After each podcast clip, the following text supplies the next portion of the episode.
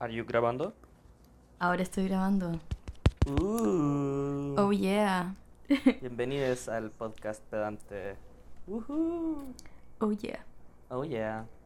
La semana Em. pasada me resfrié y tenía la voz como hola.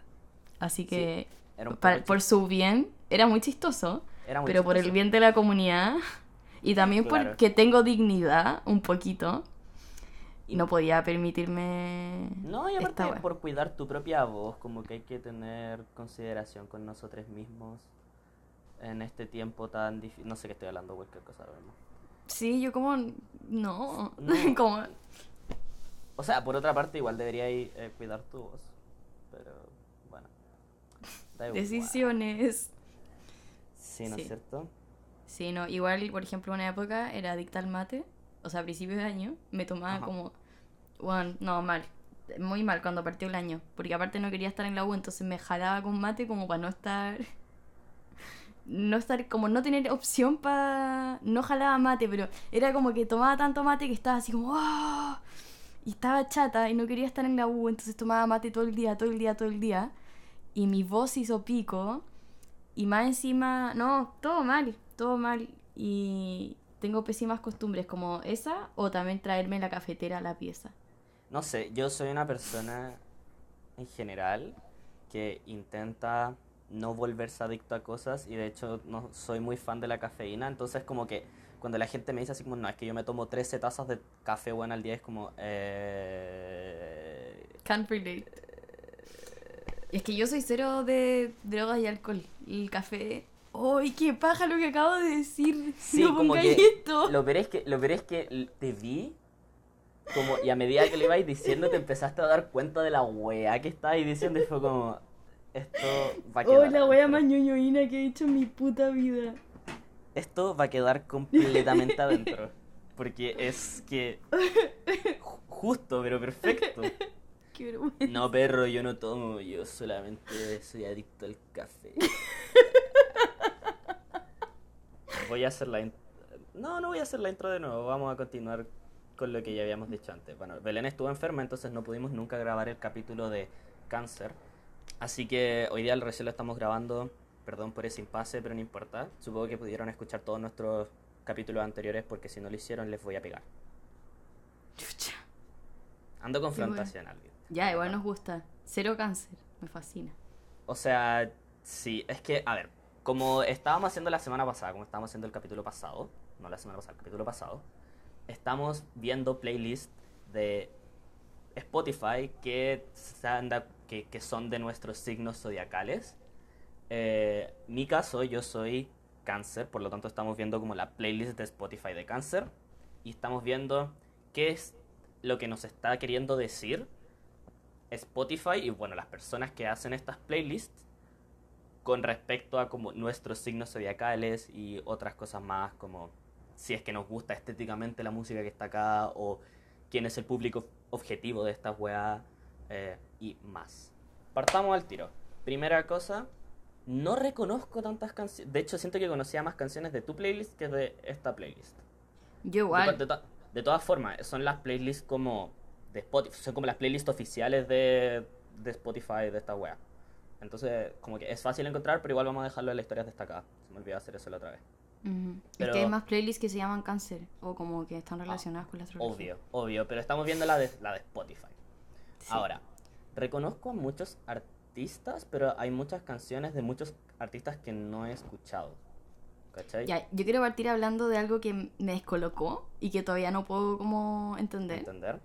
Eh, Under the Table de Fiona Apple. Sí, es uno de esos, es uno de esos. Mira, Espérate, ya que esta es mi playlist, vamos, no vamos a poder partir con Under the Table porque tenemos que hablar de alguien del cual no hemos hablado en este podcast y estoy seguro que tú no conoces y más personas deberían conocer, que es Yves Tumor. Yves Tumor es la canción Gospel for the New Century, ya, no sé si la conoces, pero es, a ver, ¿cómo explicar Yves Tumor? Yves Tumor es un artista gringo, claramente, que hace trip hop, no sé, es como post-industrial trip hop, no sé, como que es como si hicieses rock alternativo de los 90, pero en base a como loops y como con la idea del hip hop, en vez de como una, una estructura rítmica tradicional del rock. No sé, no sé si se me estoy explicando bien.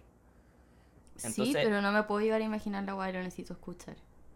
Es que es, es que sí, es muy interesante porque es súper psicodélico, es súper trip hop, pero también es súper eh, rock alternativo y post-industrial. Entonces, es a mí me gusta mucho y su música la encuentro demasiado interesante. Me gusta mucho que esté esta canción, no porque sienta que me representa. Gospel for a New Century es el primer single del álbum que sacó el año pasado, que es mi favorito de él, que es eh, Heaven to a Tortured Mind, donde se fue más como por el lado psicodélico que en el anterior. Eh, pero sí, no entiendo por qué Chucha está acá. La canción se trata como de, de querer que alguien se quede como para, o sea, como para cuidarlo y ya, sí entiendo, pero no es, no es como este lado como maternal de los cáncer. Siento como que es más, manipula más manipulador que como... eh, claro, que como maternal, como de, oh, quiero cuidarte y la wea, como que es, es muy, es, es más manipulador que nada. Entonces, no entiendo. Que eh, ahora sí podemos hablar Under the Table, eso sí.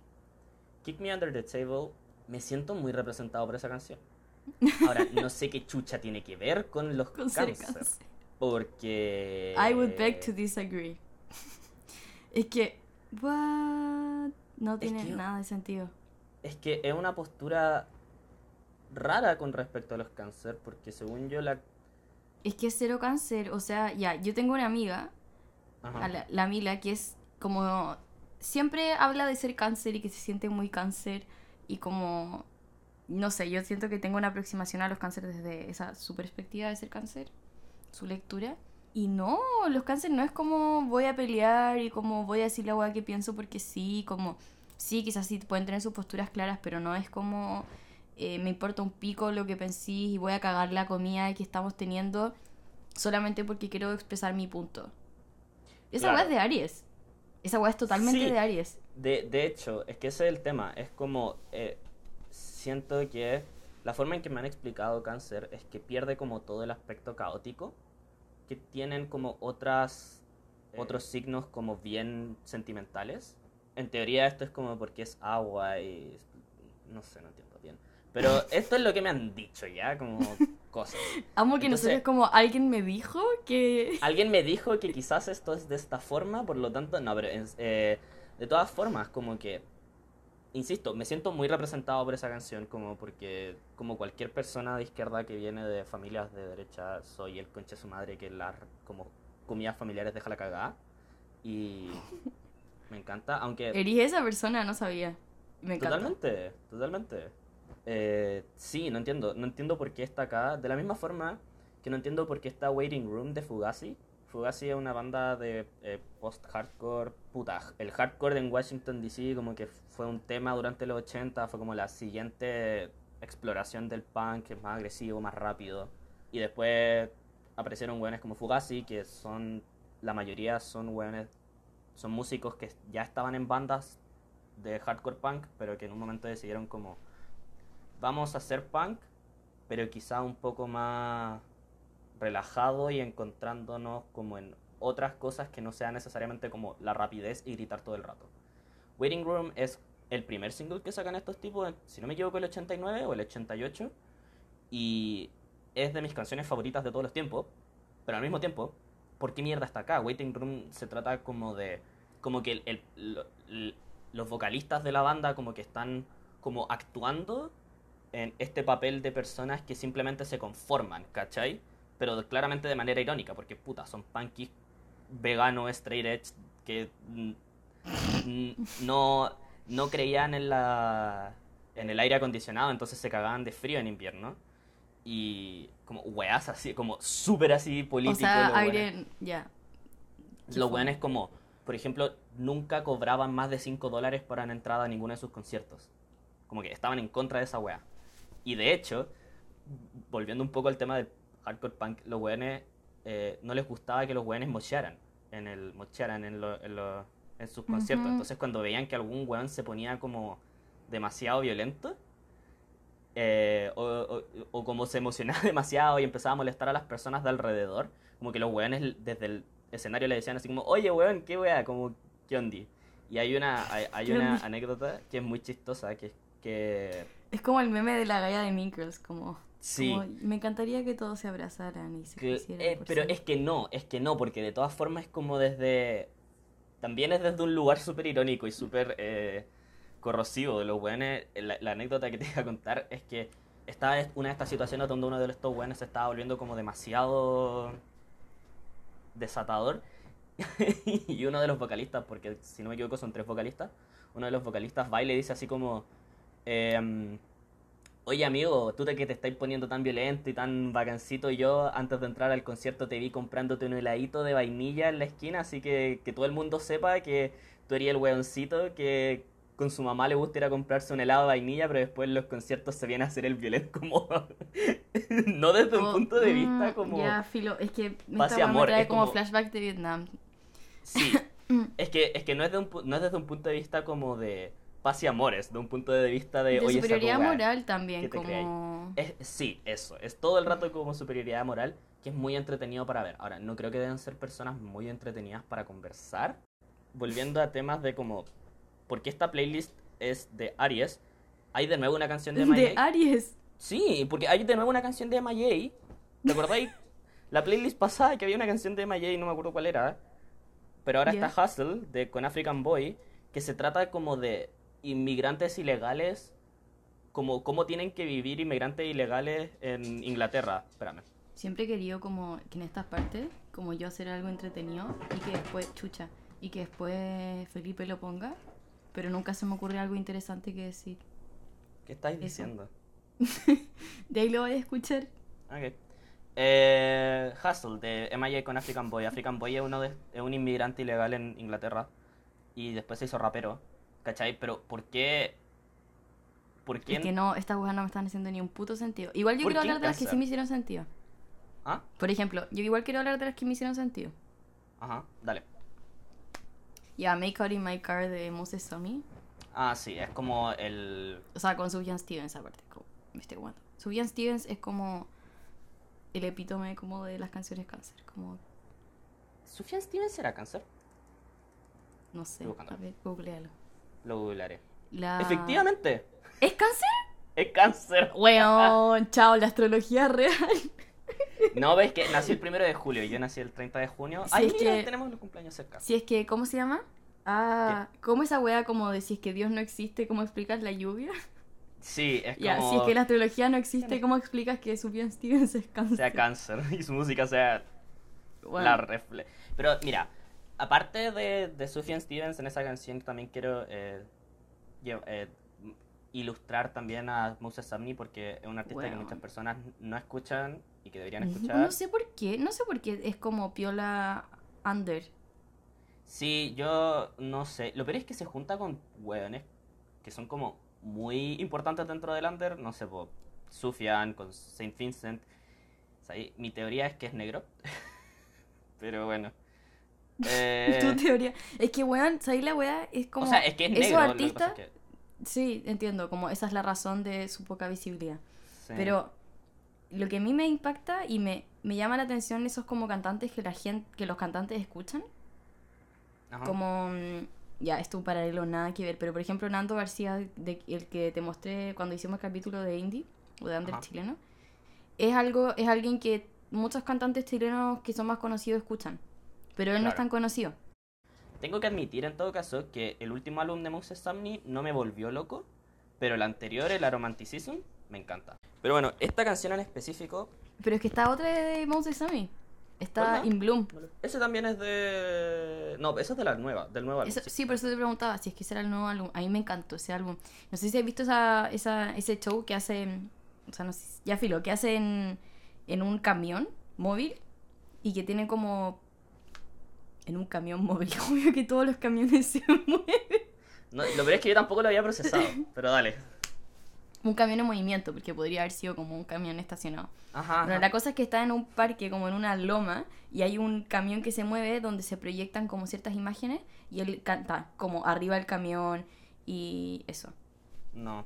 No, lo que Es pasa bacán. es que cuando empezaron a salir lo- los singles para este álbum y en general cuando salió el álbum como que lo escuché y no me emocionó mucho, entonces como que no me metí en el material como complementario y como promocional del álbum, entonces por eso no lo vi. Ya, Eh, River de Johnny Mitchell. Sí, ¿cuál, ¿Cuál es de Johnny Mitchell? River, Eh, sí, puta, Johnny Mitchell también es como... da. cáncer. Otras canciones que quería eh, Reconer de Radiohead, no entiendo por qué Es, está eso acá. te iba a decir. ¿Por qué chucha está acá? Ni puta idea. Eh, Arlo Parks. A mí me sorprendió que estuviera Arlo Parks en esta playlist. A mí no. Ya, espérate, me sorprendió. Después empecé a revisar y me di cuenta que Arlo Parks siempre habla como de estas historias, como. Como sobre todo las que están como Green Eyes. Es como Ah. sensible y como piensa en. Es que pensé más en otras canciones. Pensé como en Caroline. ¿Así se llama? Sí, pero esa es un poco más como odiosa. No sé cómo decirlo. O sea, no sé cómo, no sé si odiosa, pero como... Pero es que esta no. necesidad que tiene ella como de validar las emociones de los demás, como en Black Dog o no sé qué, y como de cuidar a otro y como sentir empatía, sobre todo en Green Eyes, como entiendo por qué no querías estar conmigo, era porque tus papás eran homofóbicos. Pucha, qué pena. Como, ¿qué? O sea, no sé cómo lo hace, pero la raja por ella, gran persona. Claro, O sea, entiendo, entiendo el sentimiento de empatía, pero me refiero que hacer una canción a partir de ese no sentimiento... puedo pensar en la empatía. No sé, no, no sé lo que es la empatía, honestamente. Anyways, Puta, sueno como una eh, persona de mierda, pero me refiero a que cuando uno hace una canción, no me ha tocado hacer una canción desde ese lugar de empatía a gente que quiero o quise. wow. Eso dice mucho de ti. No, yo creo que dice mucho de mis experiencias. Bueno, no pongáis esto. Ahora, no me identifico con la música de Arlo Parks porque no me gustó mucho ese álbum. No, no, no te voy a decir nada. Yo no juzgar a gente por sus gustos musicales. Chucha. Mentira. Ahora, pues, bueno. Bueno, Es broma si lo dije en, iron- en ironía, en- irónicamente. lo dije en irónico. Buena, porque irónico es un lenguaje. Oh, y el Mm, ya. es que te has burlado de mí todo este rato. Anyways. em, destacar un par de canciones más. Delete Forever de Grimes. Esa es una canción que es enojada, pero quizás podría entenderla como enojada desde el punto de vista como Porque esa canción en específico se trata como de... Bueno, Grimes lamentablemente ha tenido muchas amigues que han muerto de eh, drogadicción. Entonces, eh, la canción se trata de ella como repudiando la drogadicción desde el punto de vista como de, de como concha tu madre, las cantidades de weas que te has llevado. Entonces, y también es, es un sentimiento como súper maternal dentro de, como al fin, al fin y al cabo, como de el daño que me ha causado no es el daño a mí, sino que es el daño a las personas a las que quiero. Y bueno, de hecho, Grimes misma estuvo eh, metida harto tiempo en, en las drogas. Eh, su, su como primer álbum importante, Visions, lo hizo completamente bajo los efectos de la anfetamina. Eh, en como dos semanas y no salió de su casa, no salió de su departamento drogándose y haciendo un álbum. Eh, es un poco difícil escuchar ese álbum como sabiendo cuál es el contexto, pero al mismo tiempo eh, es muy bueno. Eh, otras canciones, hay dos canciones de Solange, no, mentira, hay tres canciones de Solange que entiendo por qué. Solange, artista de Rivé, hermana de Beyoncé, eh, constantemente eclipsada. A todo esto está Eclipse de Pink Floyd. jaja. Eh, ¿Esta? ¿Por qué no la veo? Eclipse de Pink Floyd. No me sale. A ver. Eh, ¿Te cachai? También la wea hace como un... No, no, la no, tengo. no, porque tenemos demasiado en común como para que las ¿No cambies. está? ¿No la tengo? Oh, wow. Bueno, no importa. Bueno, filo. Superamos un poco eso. Eh, Solange tiene mucho sentido. Solange tiene mucho como. Esto, esto, era, esto es otra cosa interesante que no entiendo por qué. Hay muchas canciones de liberación negra. Como hay canciones de Solange, hay canciones de Jill Scott Heron, que Jill Scott Heron es un poeta negro eh, gringo que se ha encargado durante el tiempo como a... hay- eh, Hay, hay un sample bien conocido que, que, que ocupa Kanye West en la última canción de My Beautiful Dark Twisted Fantasy que se encarga como de criticar el establishment gringo de personas eh, de las personas blancas. Bueno, pero está Solange, está Jill Scott Heron, que de hecho es Whitey on the Moon, eh, No Name, de No Name, eh, hay muchas, hay muchos artistas negros, o sea, el mismo Moses Sumney, Young Fathers, Solange varias veces, Erika Badu, Arlo Parks, eh, y no sé por qué esto tiene que ver. Bueno, Salt, que Salt es como una banda que el año pasado como que se volvió súper popular dentro de los mus- dentro de los círculos como de conocimiento musical porque sacaron dos álbumes eh, que no lo he escuchado yo, pero sacaron dos álbumes eh, de como neo soul, bien político al parecer. Eh, y este año también sacaron otro álbum que va a estar, si no me equivoco, eh, se llama Nine y va a estar disponible solamente 99 días y salió hace como dos semanas. Así que escúchenlo antes de que se vaya. Eh, pero sí, hay varias cosas así. Bueno, el mismo, la misma canción Hustle de, de MIA. eh, hay otras Encuentro más. que, encuentro que es rara. Blood. Orange. Eso, no, dale eso. Em, to Be So Lonely de Harry Styles. Ah, esa no la tengo yo. Eh, también tenía una de Clairo, Closer to You. No, pero makes sense. Tiene mucho sentido. Oh, qué raro que no tengamos las mismas. ¿Cómo hacen esto? Porque en la otra sí teníamos las mismas. Sí, no This sé qué weird. hicieron. Bueno, de lo mismo. Otras canciones que aparecen. eh, ah, bueno, y continuando como un poco con el tema de gente negra. My Queen is Harriet Tubman de Sons of Kemet. Quiero hablar mucho de Sons of Kemet. Quiero hablar mucho de Sons of Kemet. Sons of Kemet son una banda de jazz, afro jazz, inglesa. Y que tienen una mirada del jazz tan interesante y específica que se basa mucho en el ritmo de afro jazz. Eh, pero su constitución como banda es muy interesante porque tienen dos, eh, dos bateristas, una tuba y un saxofón. Es muy bacán porque, puta, obviamente caleta de polirritmos y todo su, toda su música se basa en como generar estos polirritmos con- constantes y continuos y cada uno va haciendo un solo. Entonces, de hecho, en esta canción Harriet Tubman eh, del álbum Your Queen is a Reptile, es mi canción favorita de ellas. Eh, y, weón, es brutal. Deberíais escucharla porque en términos de ritmo es de las mejores weas que he escuchado y además, eh, como que un tiempo de ritmo, un tiempo de ritmo eh, y no sé, po, un solo de sax, un tiempo de ritmo, un tiempo de ritmo, un solo de batería, después un tiempo de ritmo, un tiempo de ritmo, un solo de tuba. Y es una wea increíble la forma en que están constantemente todos tocando notas, pero cómo tejen esencialmente las distintas melodías y los distintos ritmos que están tomando uno de estos y como que encajan. ¿Cachai? Es una Mm. weá muy específica y muy bacán. Y lo otro es que la canción constantemente progresa, o sea, las frases eh, melódicas no se repiten mucho a pesar de que sí, a pesar de que sí se basan en el ritmo, no siempre no se repiten mucho. Hay pocas frases que sí se repiten, pero la mayoría no. Entonces, como que vaya escuchándola y de repente cachai un detalle en específico y es como, oh, qué bacán este detalle. Y después te dan ganas de volver como para atrás la canción para volver a escuchar ese detalle que ya hayas escuchado. No sé, es una weá... A mí me fascina esa canción y ese álbum en específico. Este año sacaron un álbum, no es tan bueno, pero es- esa canción en específico, My Queen is Harriet Tubman, deberían todos escucharla porque es una masterclass en energía y, y- ritmo y polirritmos y como, no sé, como eh, a- aceleración y como... Es, es demasiado bacán. Ahora, ¿por qué mierda está en la playlist de cáncer? Ni puta idea. Me encanta, pero ¿por qué chucha está acá? Una vez más, como canciones sobre la liberación tengo, No entiendo por qué. Ya, filo. canciones sobre liberaciones negras, ¿cachai? Como Harriet Tubman eh, una, eh, era una esclava en el 1860 gringo, ¿cachai? Y que se dedicó a liberar a esclavos, ¿cachai? Y de hecho el álbum Your Queen is a Reptile está como cada canción dedicada a una distinta mujer negra importante históricamente. Ahora, ¿por qué está acá? No, no sé. Ya, como que Spotify creerá que soy negro? No sé.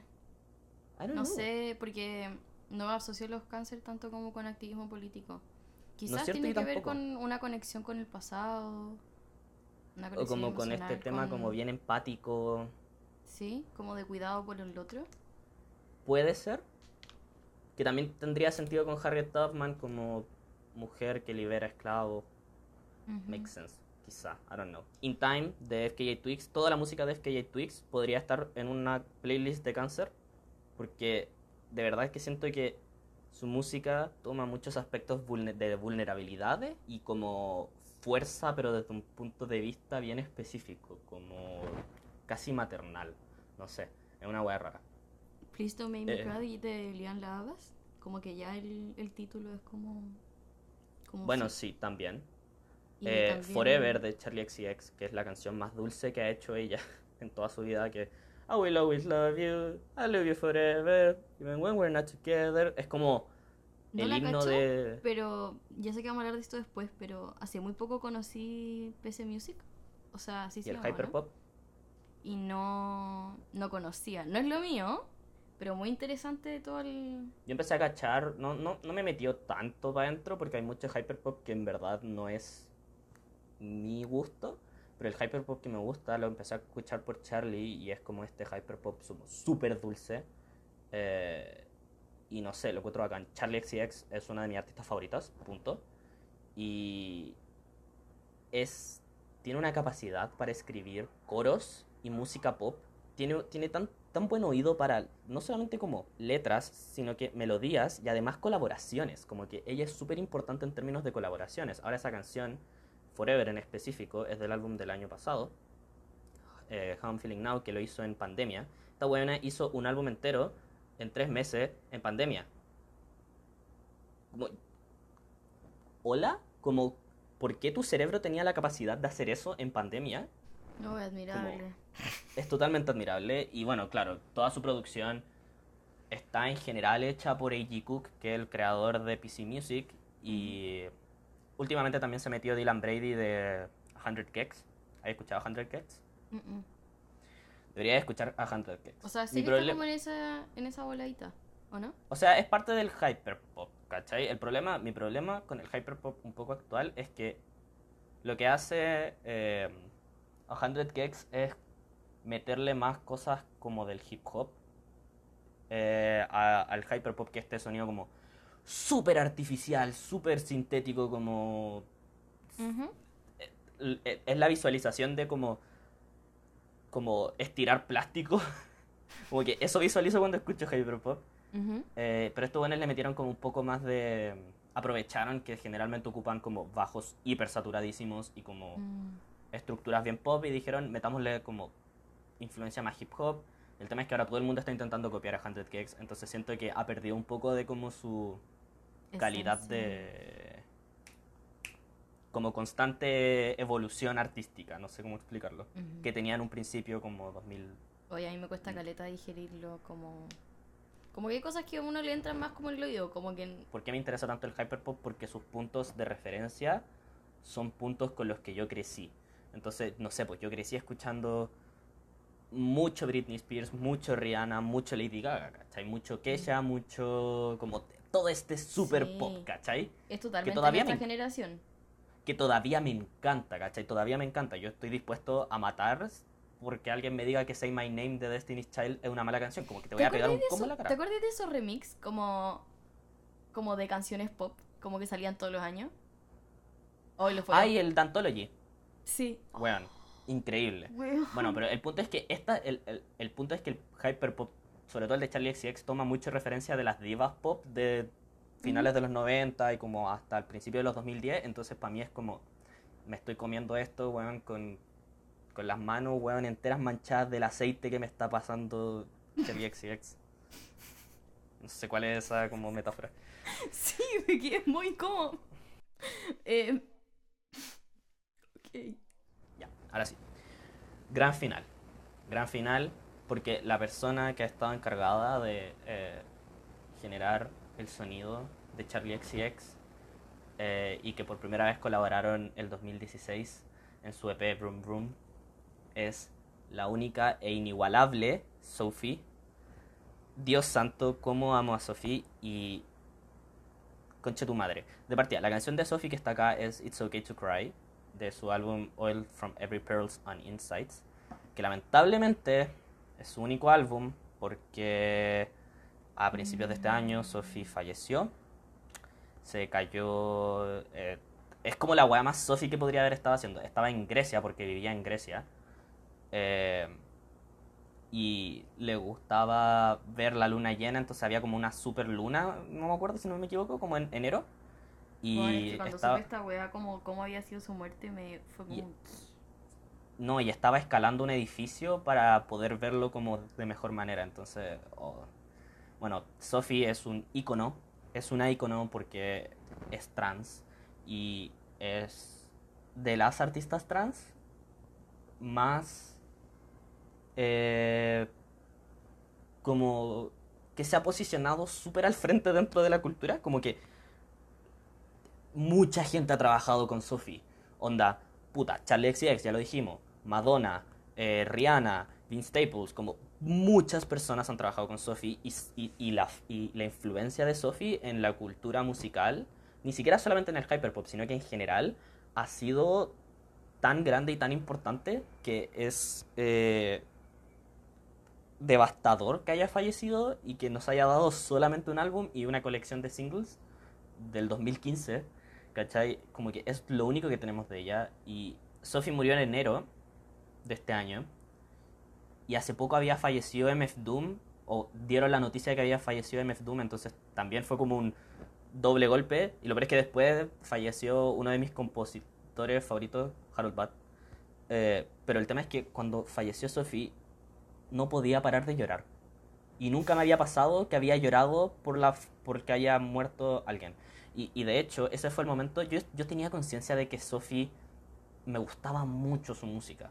Pero te juro que en el momento en que, en que abrí Twitter, lo peor es que fue terrible eso, como que abrí Twitter después de despertar, como justo después de despertar, y que es lo primero que veo las noticias de que había fallecido.